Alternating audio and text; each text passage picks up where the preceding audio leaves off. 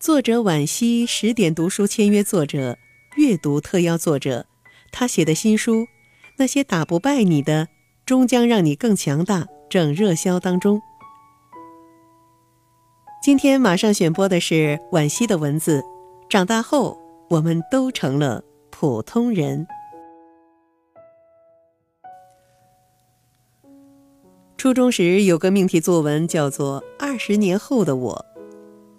我想你肯定也写过类似的作文，稚嫩的笔尖涂抹着未来的光景，写着满满的期待，相信自己长大后可以叱咤风云，成为改变世界的那个人。班上有个女生写自己攻破了艾滋病毒，获得诺贝尔医学奖，穿着一身旗袍发表纯英文演说。另一个男生说自己成了运动健儿，带领中国足球队赢得一场又一场比赛，堪称国之栋梁。还有人成了亿万富翁，有人做了高官政要，有人当了电影明星。总之，五花八门的二十年后，名利场上的流光溢彩，似乎都有我们的份儿。可是，我们的语文老师却选了风格完全不一致的。另外一篇文章当做范文，是一个不太起眼的男生写的，描述了二十年后的某一天，妻子过生日，他一大早便忙着买菜做饭，和儿子一起策划了惊喜，一家人和乐融融，吹蜡烛、切蛋糕。作文的最后一句话说：“妻子幸福地靠在我的肩膀上。”我们哄堂大笑。可那句话混合着笑声，在我的记忆里回响了许多年。现在距离写那篇作文刚好十五年。当年畅想未来的少男少女，大多已成家立业，做了司机、会计、教师、农民，活在世界某个小角落，喜怒哀乐无人知。只剩五年的时间。大概已不足以让我们去实现当年的愿望。大部分人都没有成为当初想成为的那个人，而是活成了曾被嘲笑的那句话中的样子：老婆孩子热炕头，平平凡凡的小日子，有喜也有忧。我当年的那篇作文刻画的是一个潇洒至极的女作家，题目略彪悍，叫做。独步走天涯。那会儿，正迷着三毛，沉醉于撒哈拉沙漠的流浪，也坚信自己的一支笔能够敲开广阔天地的大门，边走边写，快快活活的过一生。所以我从十几岁就开始写作，放个草稿本上，密密麻麻，坚持到了十六岁才开始发表作品。进了大学，也少不了每天一千字的练笔。文章偶有发表，却远不是一鸣惊人。我从未忘记梦想，但世上的许多事，真的不是努力就可以的。一个人气作家的诞生，需要天时地利人和，光芒万丈之下凝聚着无数必然和偶然组成的一种叫做时运的东西。后来我大病一场，痊愈后在小县城做了一名小文案，遇见一个普普通通但足够爱我的男人，便披上婚纱踏入围城。轰轰烈烈的恋爱没谈过，紫陌红尘就扑面而来，生活陷入了柴米油盐，日子过得和许多夫妻一样。为谁洗碗、划拳，为打游戏、逛淘宝争吵，为哪个时候生孩子而烦恼。幸运的是，我依旧写作读书，心里那个驰骋天涯的姑娘始终活着。我以为自己虽接受了生活的平凡和普通，却不曾将整个人生都放逐在茫茫红尘。少年时。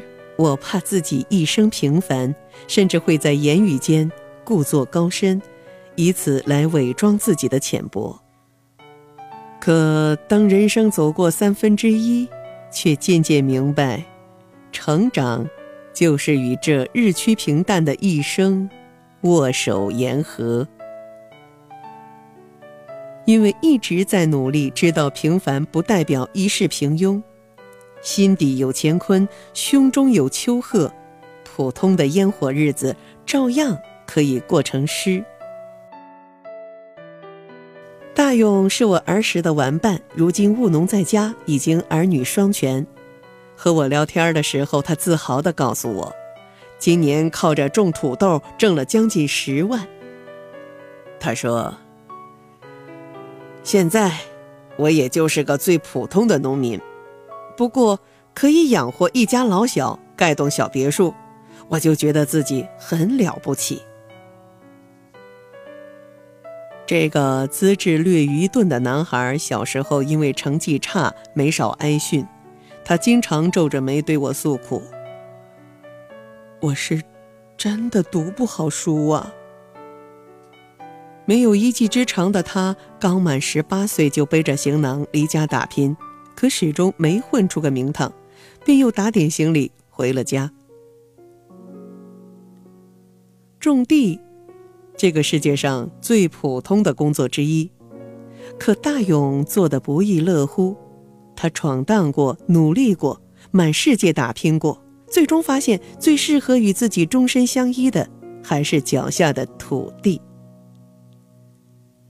童年时，他渴望变成刘德华，站在舞台上一呼百应；现在，他却认为靠着自己的双手挣来一家人的吃穿用度，就是最大的成功。在这个思维转变里，他由责任感牵引着，完成了少年向青年的过渡，接受了自己的平凡，或许才是一个人成熟起来的真正标志。虽然听上去有点心酸，但我走在大街上，看着来来往往的人，各自为生活奔波着。可能终其一生也做不了惊天动地的大事，可他们就一定是失败者吗？普通，并不等同于失败，也不代表满盘皆输啊！做不了月亮，就做一颗星星，夜夜流光相皎洁，静谧的一点微光，但足以照亮某个角落。百分之九十以上的我们，最后都会成为茫茫人海中的普通人，这本无可厚非。有人造原子弹，也必须有人卖茶叶蛋。可我们为什么常常对平凡的人生心怀恐惧呢？或许是评价的标准太过单一，衡量成功的价值永远只是肉眼可见的房子、车子、票子，所以。有那么多的人郁郁不得志，可我觉得，真正努力过的人，终将会对最后的结果释怀，哪怕他并不那么尽如人意。因为平凡不可怕，没经历过奋斗便甘于平庸的人生，才可怕。有人说，人生有三次成长。一是发现自己不再是世界中心的时候，二是发现再怎么努力也无能为力的时候，三是接受自己的平凡并去享受平凡的时候。